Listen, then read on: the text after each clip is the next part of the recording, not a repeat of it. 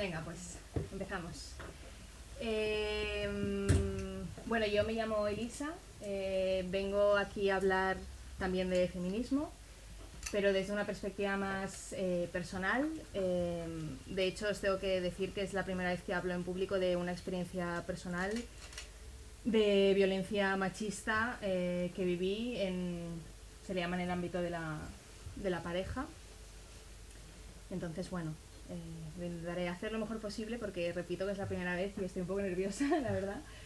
Pero mm, bueno, eh, me parece importante explicar y explicaros a todos los que estáis aquí la experiencia porque, eh, bueno, es una violencia que más allá de que yo explique mi experiencia personal, es extrapolable a muchísimas mujeres, es una violencia sistémica, es una de las violencias contra la mujer más común Em, de hecho, esto no lo digo yo, o sea, son datos que podéis mirar en, por ejemplo, la ONU. Eh, explica que más o menos el 70% de las mujeres a nivel global han vivido en algún momento y han experimentado eh, la violencia machista concretamente en el ámbito de, la pareja.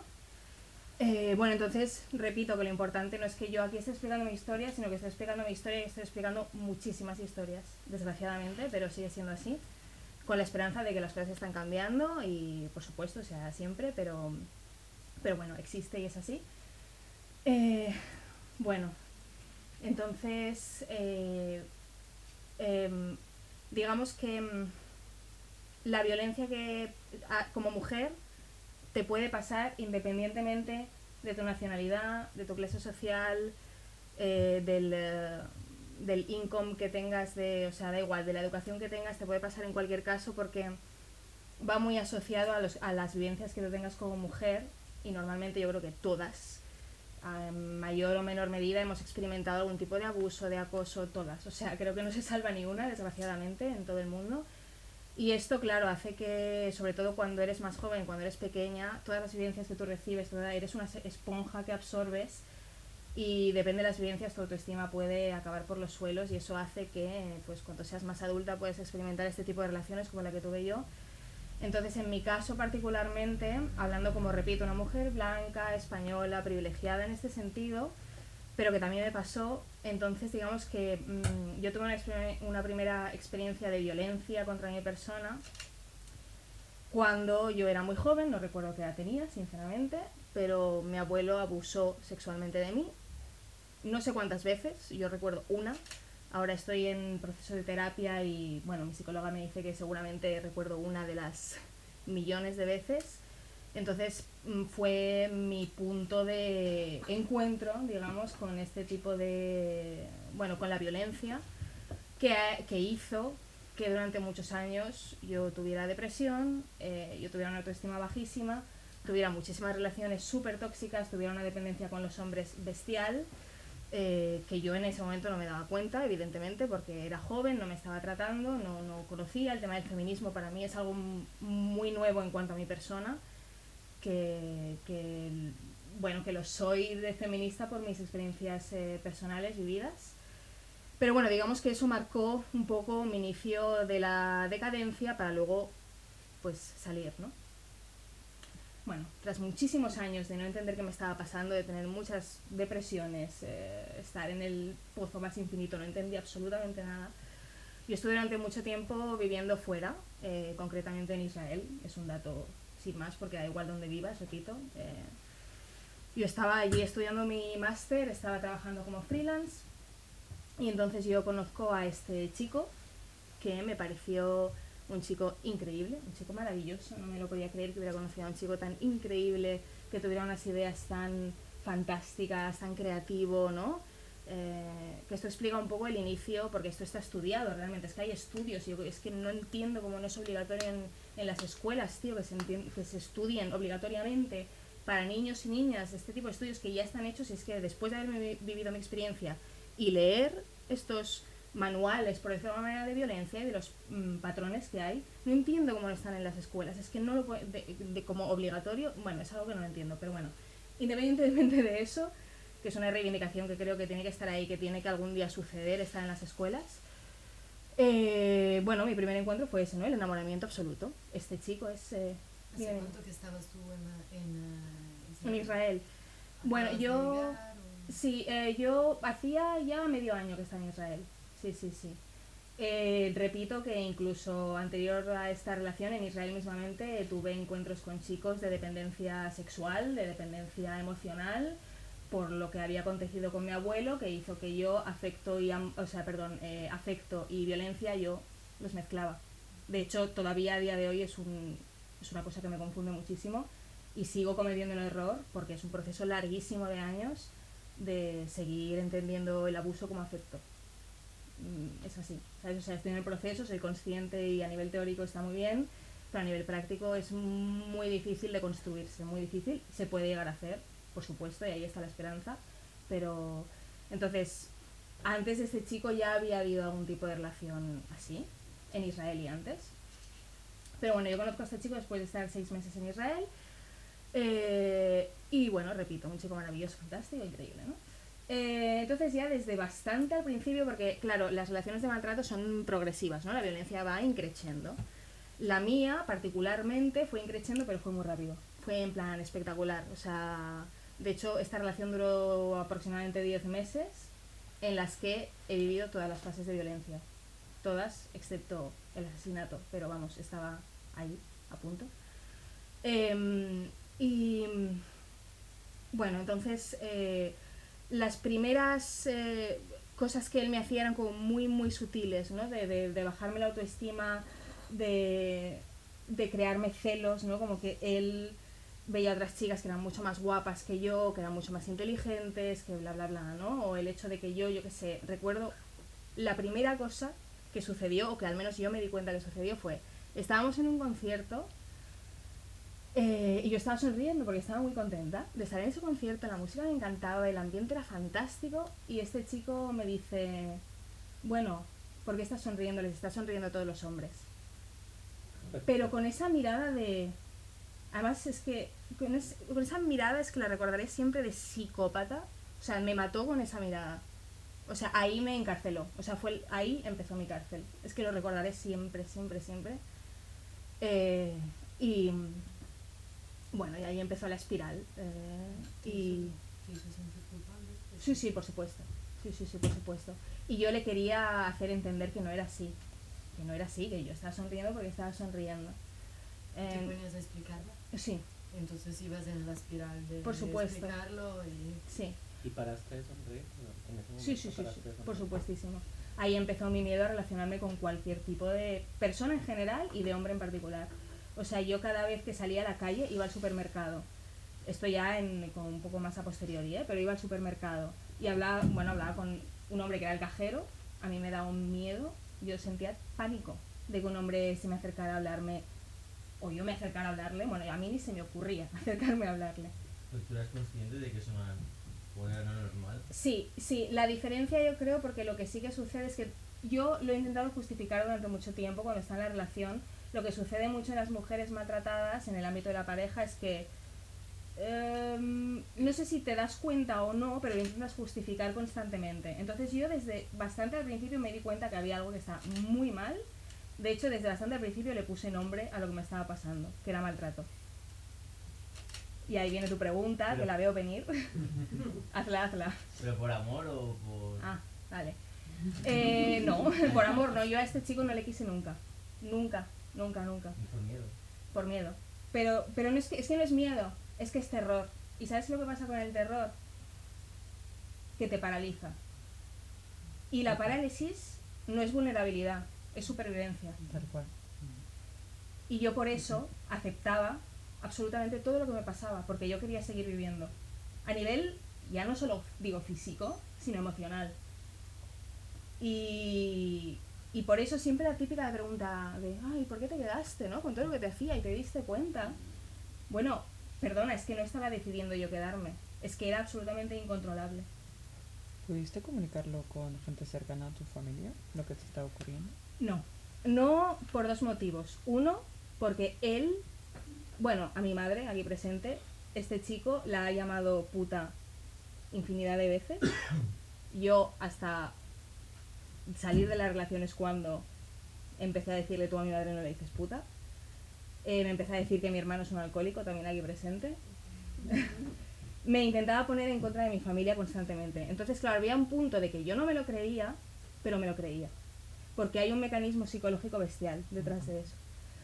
Y entonces yo desde muy al principio me, me empecé a aislar muchísimo, o sea, no iba a clase. Eh, de hecho, yo soy, eh, bueno, periodista, uy, perdón, y yo estaba trabajando como freelance y él me negaba la posibilidad de trabajar. Me salió un trabajo para ir a Egipto, no lo hice por terror a lo que me, a lo que me pudiera pasar si yo lo hacía. Entonces fue un aislamiento. Para entender mejor, o sea, cómo te lo... ¿De Prohibir. qué tenías miedo? ¿De reacciones tenía? Aparte, por ejemplo, este episodio que has dicho que has desencadenado un poco, que tú ahora reconoces a posteriori. Eh, o sea, de no mirar los otros. Después, como cuáles otras dinámicas. Bueno, fue progresivo, fue muy progresivo. O sea, empieza por estas cosas como más sutiles, Mm.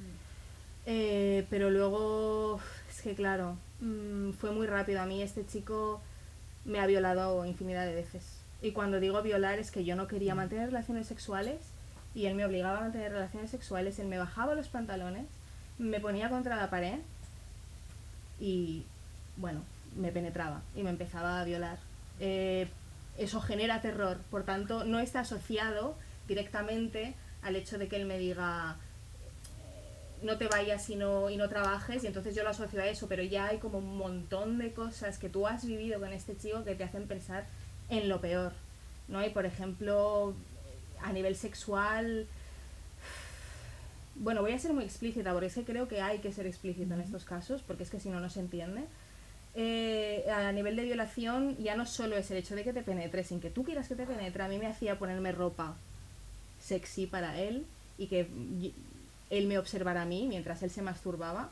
O por ejemplo, que él estuviera mirando porno y me hacía sentir fatal porque, por ejemplo, nos levantábamos por la mañana y en lugar de follar conmigo, se iba a la habitación de al lado a mirar porno y a masturbarse con la puerta abierta para que yo lo viera. ¿Sabes? Y esto crea una humillación y una baja autoestima que lo flipas. Que además yo ya tenía, por lo que ya me había pasado anteriormente. Entonces era, porque además estos chicos, que son putos psicópatas y son lo peor que hay en esta sociedad, lo saben. Porque este chico me acordaré siempre y es súper importante, cuando lo conocí, la primera noche que lo conocí, me dijo, ¿a ti te ha pasado algo? Y le dije, bueno, cuéntame, ¿qué crees que me ha pasado? Y me dice, a ti, tu abuelo te abusó sexualmente de ti. Os lo juro. Pero bestial. Bestial porque lo saben, porque son putos depredadores. Sí. Es increíble, increíble. Y claro, a mí eso me fascinó. Claro. A mí al principio fue como, nadie me, nadie me ha entendido así jamás. Y tú fuiste una fase donde él te sedució al principio mucho y todo iba bien y después esto... Te pone un ¿Y esa piedestal fase cuánto incluso. duró? Sí. La fase de seducción Ujú. hasta que recuerdas el primer... ¿Cuánto duró esa Oh. fase? Una semana te diría, ¿eh? Pero porque es mi caso particular, ¿eh? O sea, es bastante más distanciado en el tiempo en general. Pero en, en mi caso fue como todo muy, muy, muy, muy, muy, muy, muy rápido todo. Entonces sí, fue una primera fase de una semana, semana y media de seducción y muy rápido, eh, bueno, empezarme, por supuesto, a mirar el móvil, con quién hablaba, a quién escribía, a quién llamaba. Pero Eh. la convivencia que tú dices, perdón, Mm. que dices que, que había, o sea, porque había convivencia, que eso que, es que me imagino, ¿eh? Perdón, eso que dices, me levanto y de repente me empieza, ¿cómo duermes? O sea, porque claro, eh, tal como lo que estás narrando, más que una relación en que se va todo desmadrando, parece un secuestro inminente, ¿no? O sea, que dura muy poco y de repente está secuestrado. Em, que casi no te da tiempo ni a quererlo. ¿no? No, te enamoraste casi, como dices, no lo amé.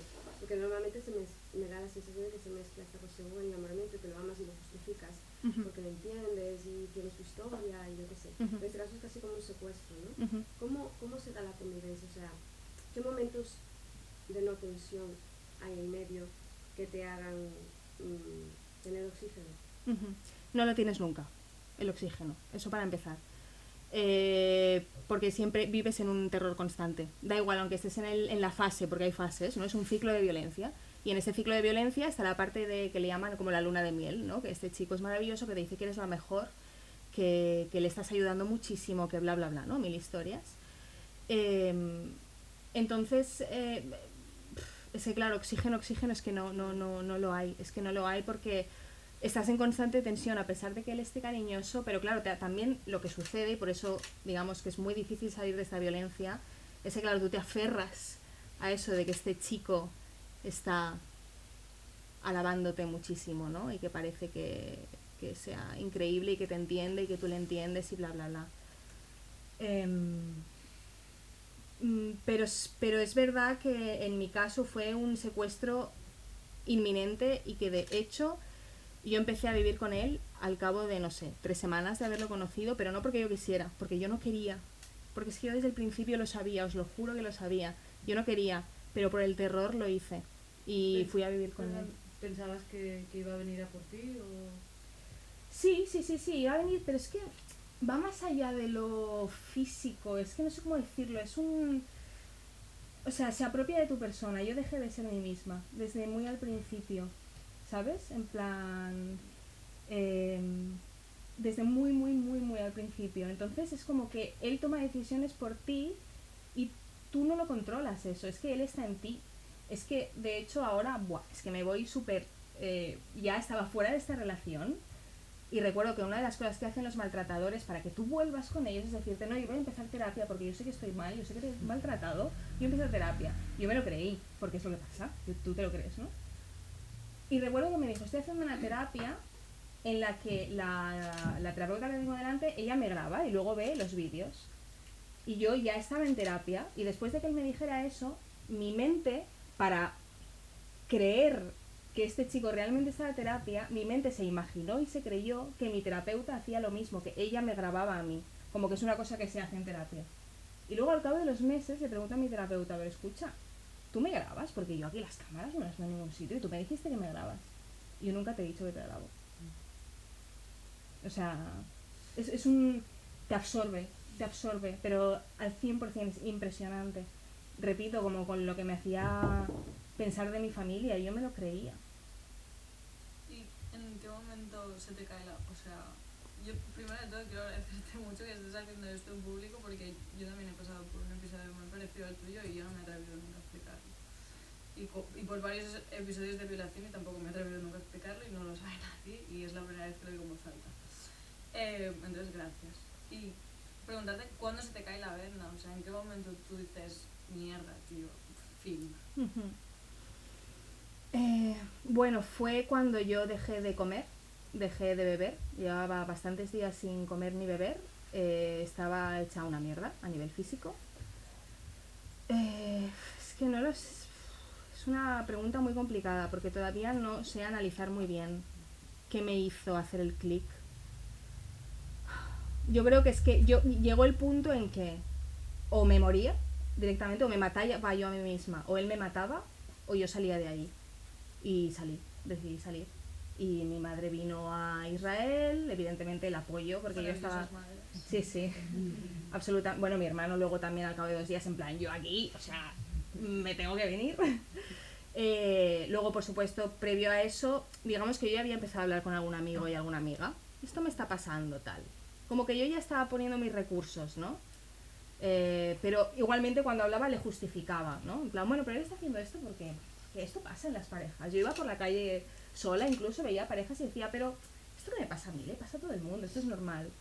¿no? Pero yo creo que fue un proceso poco a poco de empezar a dejar de estar aislada, ¿no? Eh, y luego ya el boom final que fue, bueno, una apoteosis salir de ahí. Yo huí de Israel directamente, pero huí literal, huí de ese piso y huí de, de Israel.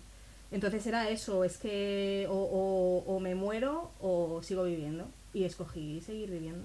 Simplemente fue eso. Así de sencillo y así de complicado.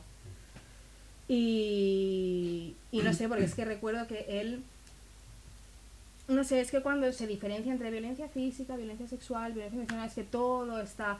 Yo recuerdo cuando él me violaba, por ejemplo, que es una violencia física también y sexual, eh, que me dijera al mismo tiempo que él me iba a matar. O que literalmente muchas veces me estranguló y yo sentía que me estaba muriendo. De verdad lo sentía que me estaba muriendo. Entonces es todo un pupurri de cosas que, que te pasan, que te van generando trauma tras trauma, que es eh, muy difícil de salir, por tanto a mí me dan muchísima rabia las preguntas o, bueno, ¿no? o las afirmaciones de, bueno, ella se quedó porque quería. Y eso es una mentira, es una mentira muy grande. Una pregunta. Ujú. Durante la relación, ¿qué pensabas más en que él podría cambiar o eras tú la que tenía que cambiar toda la situación? Una buena pregunta. Una buena pregunta porque él lo que me insertaba en mi mente era que yo estaba loca. Por tanto, el problema era yo. Por tanto, la que tenía que cambiar era yo. Y eso yo a veces me lo creía. Y yo pensé, yo me estaba volviendo, o sea, es que literalmente me estaba volviendo loca además, pero no por mí, sino por él. Eh, entonces, claro, había momentos que pensaba que era yo la que tenía que cambiar y había muchos momentos que pensaba y creía que él iba a cambiar. ¿Tú lo creías de verdad que, Sí, sí, sí, sí. que hay esa posibilidad? Sí, sí, sí, sí. Eso casi es el oxígeno que te das, de hecho. Sí. Pensar que, que él puede cambiar. ¿Y él se ponía como víctima? Siempre, constantemente, por favor. Sí, sí. Él siempre ha vivido un montón de cosas muy malas. A él también le han abusado de pequeño, él, su madre era prostituta. Bueno, bueno, la historia del 3000. ¿Sabes? Que es que es eso. Muy bien, lo has pasado muy mal, lo reconozco, pero me da igual, porque mucha gente lo hemos pasado muy mal y nosotros decidimos cómo reaccionar a estos traumas y cómo ser, sobre todo como personas adultas, cómo comportarnos con los demás. Y yo nunca voy a decidir mm, violentar a nadie, ¿sabes? Por el hecho de haber vivido lo que he vivido. Entonces él era su decisión, ahora bien, claro, él siempre como víctima justificándose de que lo ha pasado muy mal y que bla, bla, bla. Y de hecho me llegó a decir muchas veces que era yo la que le maltrataba a él. Porque claro, yo a veces mi cuerpo reaccionaba y yo le pegaba. Le pegaba, pero porque es que no podía más. Entonces ahí él decía, es que tú es la que me estás maltratando. ¿Llegaste a denunciarle? Nunca. Nunca. Em, en primer lugar, diré, como reflexión general, no os estoy acusando de absolutamente nada en ningún momento, ¿eh? pero no se puede juzgar para nada una- a las mujeres que no denuncian, porque es muy complicado. Uno, porque es muy difícil demostrarlo, a no ser que tengas marcas físicas, que eso casi te diré que es...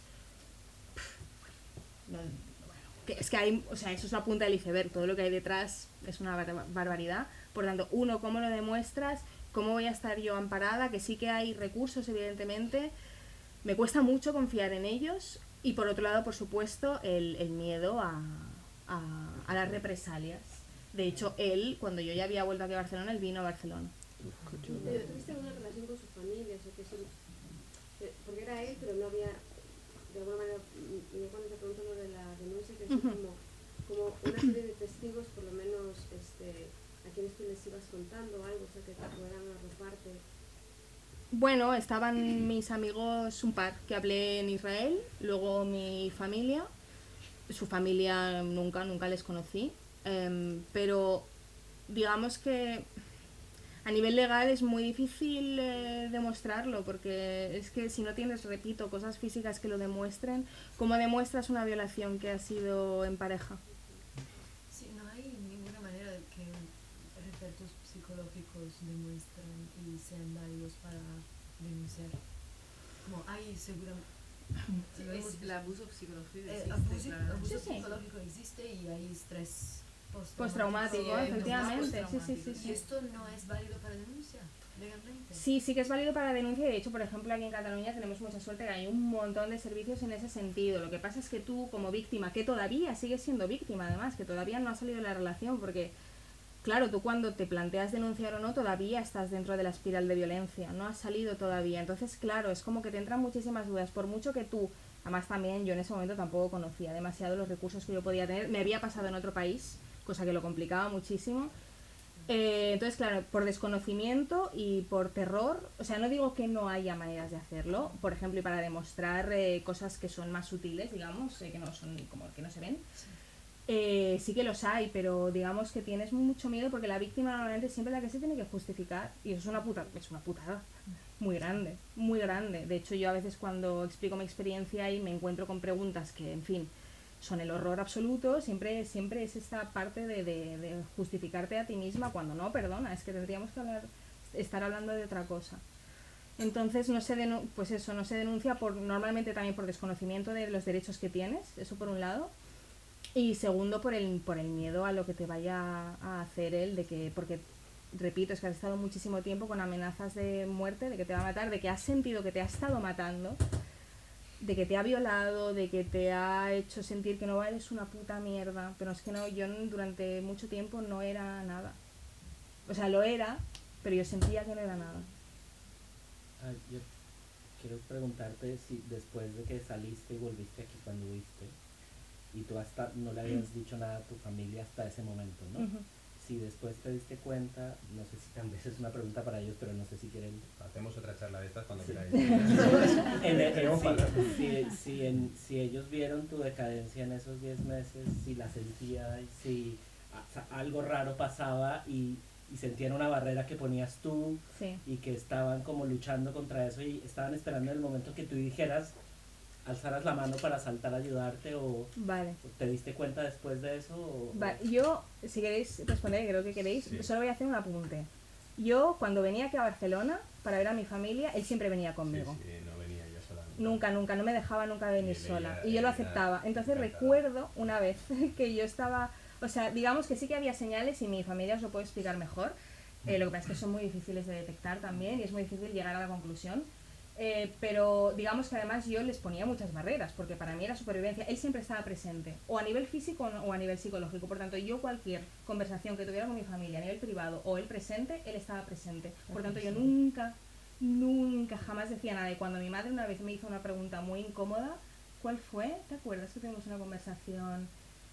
eh, bueno, sobre este chico, algo me dijo este chico, no me acuerdo. Que yo noté algo extraño, una de las veces que vinisteis, que me hice con él, y no, tú me oíste que yo le decía a tu padre, este chico es un poco raro, le dice una cosa cariñosa, como que le da un corte o, y le mira de una manera, bueno, mm, para matarla, ¿no?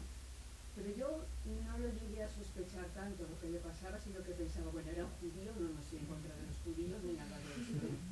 Quiero decir, como si es un francés o un italiano, un- pero que era extranjero, entonces yo pensé, bueno, a lo mejor pues por cultura es así, pero bueno, yo eh, eh, le comenté eso a mi marido, ¿no? Pues ella nos escuchó.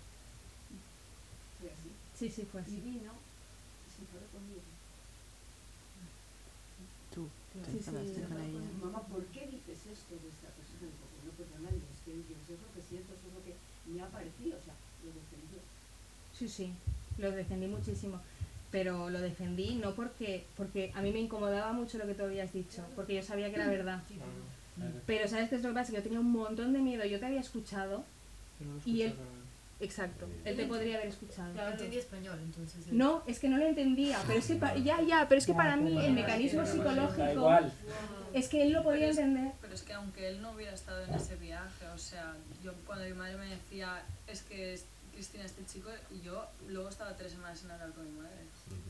En plan, Exacto. no tienes razón, y, y cogía las cosas y me iba. Sí.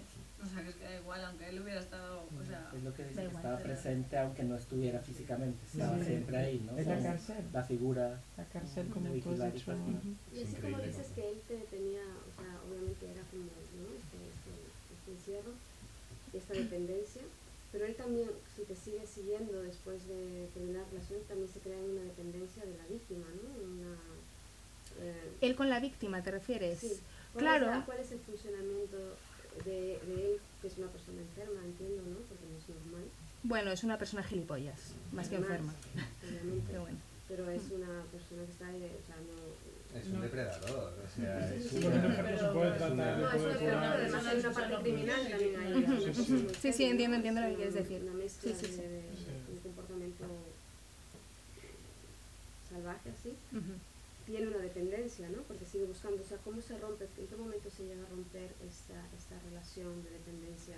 Cuando tú ya eres consciente y decides salvar tu vida y tienes ayuda y apoyo, ¿cómo se logra este, romper este cordón que, une la dependencia? Bueno, quien lo rompe tiene que ser la víctima, porque el depredador nunca va a, romperla, eso para empezar. Luego, yo creo que, eh, digamos que la dependencia del, del, eh, maltratador nunca se rompe. Lo que pasa es que él va buscando diferentes víctima. víctimas. Claro, ¿Cuánto tiempo hace que, que perdisteis el O sea, que él vino aquí, que fue, me imagino, el último episodio de, Ujú. de tenerla. Eh, esto fue hace ah, un año y medio aproximadamente, aproximadamente. Que luego yo, o sea, a pesar de no haberle visto, yo, a mí me ha costado mucho salir de esta relación. Yo he estado dentro de esta relación durante mucho tiempo. Pero sí, o sea, digamos que, bueno, a mí es algo que, que me cuesta mucho pensar que esta persona está haciendo exactamente lo mismo que hizo conmigo, pero con otra persona. Por tanto, ¿Y, teníais amigos comunes en Israel? hmm, Y esa gente sabe ahora la historia, o sea, como dices que es la primera vez que lo estás contando en público, hmm. no sé si has hablado con ellos a nivel personal. sí, pero a nivel personal yo hablé con mis amigos, Ah, no los suyos suyos. De hecho, los suyos le adoran. Porque claro, tú cuando conoces a, esta, a los maltratadores tienen este don de eh, parecer que son unas personas impresionantes, de verdad. Increíbles. Entonces todos sus amigos y amigas le adoran. De hecho, yo seguramente soy la más puta de las putas de todas. Las putas. Que no es que sea, ser puta sea algo malo, de hecho, en absoluto, pero en el sentido de, ¿sabes? De, de que soy la peor persona de la Que tú le historia. abandonas, que tú le dejas Eso. pobrecito. Sí.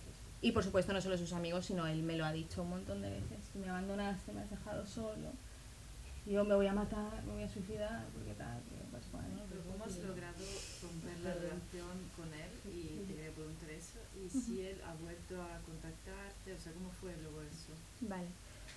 Bueno, yo rompí la, la relación eh, tomando decisiones muy complicadas. Porque, y a nivel familiar fue muy complicado esto, porque digamos que mm, yo, yo tenía que, que tomar decisiones por mí misma. Es decir, yo cuando salí de Israel yo no lo, no lo decidí yo. Digamos que mi familia decidió por mí, muy bien decidido. Evidentemente es lo que tenía que pasar, pero yo no estaba convencida. Entonces, claro, yo por ejemplo estuve a punto de volver a Israel, mi familia lo sabía, ellos estaban en contra, por supuestísimo, pero entendieron que yo tenía que decidir no volver a Israel, por ejemplo. Y a, recuerdo que fue a siete horas, esto además cada noche, recuerdo que estaba viviendo en casa de mis padres, cada noche me llamaba, estábamos durante cinco horas hablando por teléfono, yo en silencio sin decir una palabra para que mis padres no se enteraran que yo estaba hablando con él. Eh, o sea, yo todavía estaba en una relación de maltrato. Y recuerdo que a las, no sé, siete horas, igual un poco más de coger el avión hacia Israel, no sé muy bien por qué, decidí que no lo, que no lo, que no lo cogía. No se acabó ahí, no se acabó. Eso lo decidí yo, ¿sabes? Como había decidido ir, pero decidí yo no ir. Y recuerdo, siempre recordaré, cuando hablé con mis padres y mi padre me dijo, pero Elisa, esta decisión es tuya. Incluso sabiendo que mi padre quería, o sea, evidentemente quería que yo no fuera a Israel, pero él me puso en cuestión si lo había decidido yo, porque entendía mu- muy bien que o lo decidía yo convencida o no servía de absolutamente nada. Y fue impresionante, o sea, impresionante. Y, mm, y decidí no ir. Luego él ha seguido poniéndose en contacto conmigo hasta que yo estaba a tal punto de, de verme a mí misma que me estaba perdiendo otra vez que, bueno, le bloqueé... ay. que le bloqueé, le bloqueé, eliminé el número, em, que fue una decisión que también tomé yo al cabo de muchos meses, pero la tomé Pero yo. no por consejo, por ejemplo, te ha asesorado una terapeuta en este pasaje o no? Claro, Todo claro. el mundo te va a asesorar que hagas eso, Pero pero, hasta que el momento en el que lo para haces... eso, no sé, Ujú. si ya habías... Sí, yo ya había empezado, había empezado la terapia, además con una psicóloga, porque yo he pasado por bastantes psicólogos en mi vida que, bueno, nunca hemos conectado. Y con esta última psicóloga que estoy todavía ahora, eh, claro, me ha ayudado muchísimo. O sea, el hecho de que haya decidido esto y lo haya decidido por mí misma no es así de bote pronto, mira, qué maravillosa que soy, ¿no? Sino que ha habido, igual llevaba un par de meses o así con la psicóloga, que, que ella, sin decírmelo expresamente, pero evidentemente estamos ya tratándolo y, y yo creo que eso fue clave también, aparte de, evidentemente, todos los consejos, pero los consejos son muy complicados porque pueden ser muy contraproducentes. A mí si tú me dices, no, no vayas a Israel, no, este chico es malo, y te voy a decir, no, no, yo voy a Israel y este chico es fenomenal. Claro, veo pues, historias que he pasado yo, amigas y tal, Mm, normal. Exacto. Y ves en este chico, aparte, bueno, psicópata y tal, yo veo también, o sea, se habla mucho de esto del narcisismo también, ¿no? Pero tiene- es bastante como algunos esquemas típicos. Sí, son patrones, realmente Sí. es así. es increíble como yo, o sea, digamos, aprendí mucho a, a raíz de esta experiencia y de leer, ¿no? Y, y cuando fui a, a Israel realmente lo que hice cuando hablé contigo, Elisa, fue leer y leerte esos patrones y decir, o sea, interprétalo tú, pero es que es, eh, o sea, tienes el azota, tienes el caballo, tienes el rey, tienes, o sea, todos. Es que no se deja ninguno. El maltrato animal es el que no sabía, pero todos los demás eran todos.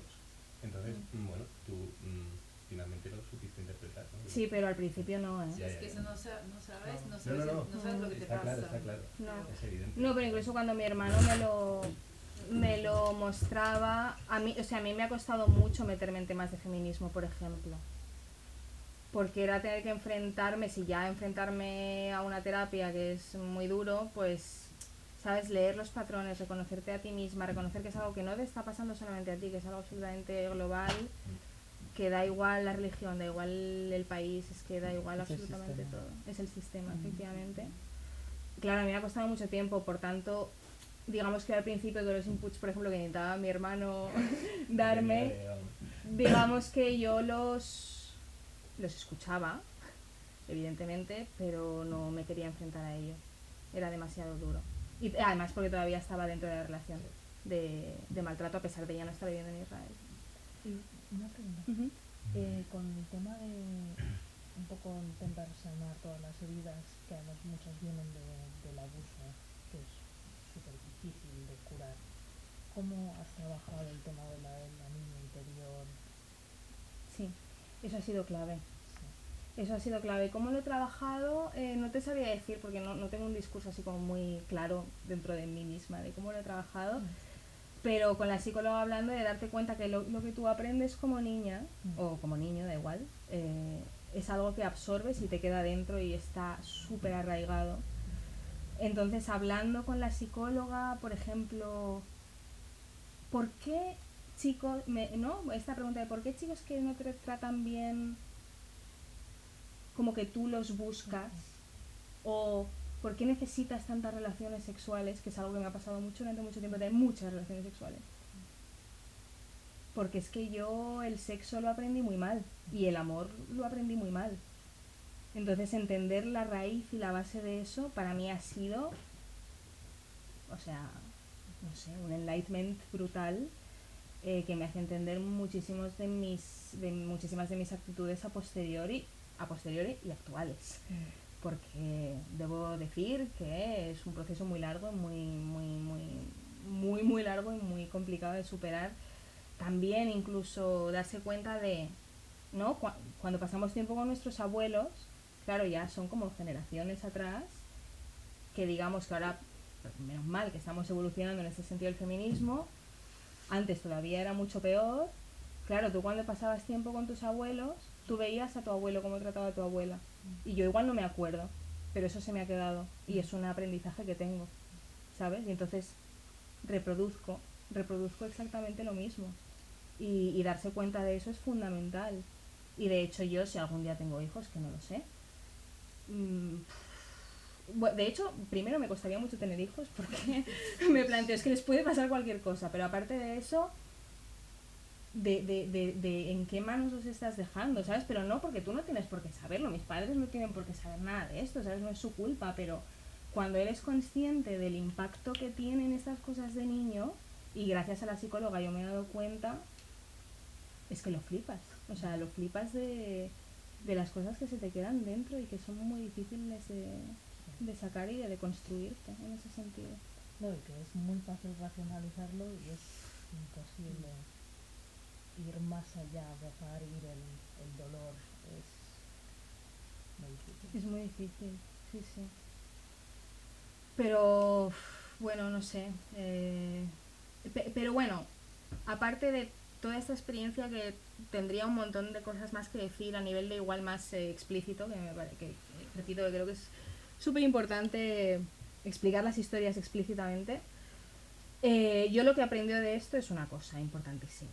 Yo recuerdo cuando salí de la relación, digamos, en la primera salida, que fue todavía estando en Israel, hostia, no os podéis llegar a imaginar la luz que vi, pero literal. O sea, de verdad, es que vi luz. Y vi que la vida era luz, cosa que no había visto en mi vida. O sea, yo nunca me había visto a mí misma viendo luz y siendo feliz. Empecé en ese momento, o sea, después el proceso está siendo larguísimo, ¿eh? Pero fue brutal de ver, hostia, es que es que de verdad que la vida es increíble, pero increíble, y de hecho empecé como a agradecer incluso, ya sé que sonará muy raro, ¿eh? pero agradecer las cosas que me habían pasado porque hacían que yo pudiera ver la vida así. ¿Sabes? Es decir, es que no estoy muerta, es que hace una semana estaba a punto de dejar, bueno, estaba no comiendo y no bebiendo y ahora estoy aquí viva estoy lavando los platos, me acuerdo con mi madre detrás y pensar, lo estoy haciendo como yo quiero, con la postura que quiero, comiéndome lo que quiero. Chorradas, ¿no? Me parecen chorradas, pero, pero fue como, hostia, estoy tomando mis decisiones cuando yo quiero hacer las cosas. No sé, es que fue bestial. Eso fue el primer paso. Y luego el segundo paso, y por eso yo estoy aquí, es que repito, como es una violencia absolutamente sistémica, mm, si tú has vivido esto hay que sacar algo bueno de ello. Y yo creo que explicándolo se saquen cosas buenas, porque nos podemos como, no sé, revolcar en las historias y en la mierda, que hay que hacerlo para empatizar, porque yo creo que lo que sí que me he encontrado en la salida, y esto ha sido muy difícil, es que hay mucha incomprensión normal, porque si no lo vives en tus propias carnes es muy, muy, muy, muy, muy, muy difícil la comprensión absoluta. Al principio me enfadaba mucho. Con mis amigas aquí presentes me enfadé muchísimo porque creía que no me entendían, les he dicho de todo, por supuestísimo, estaba en otro momento de mi vida. Ahora he entendido que es difícil la comprensión, pero bueno, hay que crear, generar empatía para precisamente promover que estas cosas no pasen, que se cambie la política, que se cambie a nivel legal y, la única manera yo creo que es escuchando a las personas que lo hemos vivido yo como tantas otras, eh, desgraciadamente, pero es así, eh, y impulsar el cambio también desde, desde aquí, porque hay que sacar algo bueno de esto. Yo lo tengo clarísimo, vamos, yo es que estoy sacando algo bueno para mí, pero no se puede quedar en, en, en mí. O sea, para nada, es que me sentiría fatal, o sea, hay que hacer algo, las cosas se pueden cambiar, las mujeres, es impresionante, o sea, no somos somos víctimas, pero no somos vulnerables en cualquier caso. O sea, estás en una relación de maltrato y no eres vulnerable porque la propia supervivencia ya demuestra que no estás siendo vulnerable. Y aun por, mu- y, y, y, aun por mucho que, que cueste muchísimo salir, la fuerza está ahí siempre presente. Lo que pasa es que, repito, que es muy difícil salir de esa relación y no puedo... O sea, entiendo perfectamente porque hay muchas mujeres que no salen nunca. O sea, lo entiendo. Es que es un mecanismo psicológico de terror brutal que no, no puedo llegar a expresar con palabras porque creo que no existen. Eh, pero bueno, sacar algo positivo de ello, repito, que las mujeres, bueno, involucrar por supuesto otra vez a los hombres, ¿eh? o sea, con esto no solo estoy hablando de mujeres, sino hombres que escuchen también estas historias, que entiendan por lo que se pasa, que, que ellos forman parte de este cambio también y que, mm, y que hay que educar, tío, pero desde el- los cero años para cambiar las cosas, porque es que si no, no se puede. Y hacia adelante y, y, y que somos muy fuertes, muy resilientes y la vida es luz, literalmente. ¿Puedo hacer dos preguntas? Claro, claro, claro.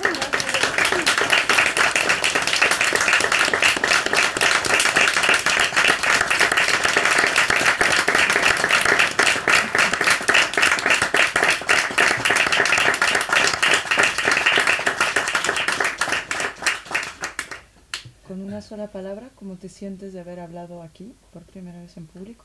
Y la segunda, ¿qué te llevaste de ello? Joder, qué complicado. Eh, me siento con una palabra, ¿eh? Una- un adjetivo, una palabra. complicado.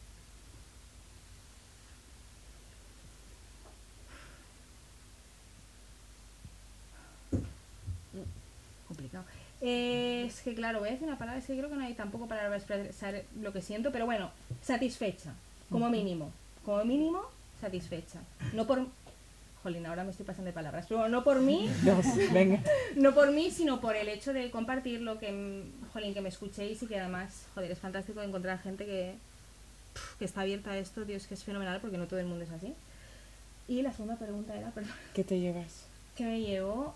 Eh, pues mira, me llevo el hecho de que a mí me ha costado mucho hablar de esto porque mm, me he encontrado con muchas preguntas muy incómodas y muy poco pertinentes que a veces digo, es que no vale la pena. A veces he pensado, es que no vale la pena de verdad. Pero de esto me llevo que sí, que sí que vale la pena. Sí, sí. Eres muy valiente.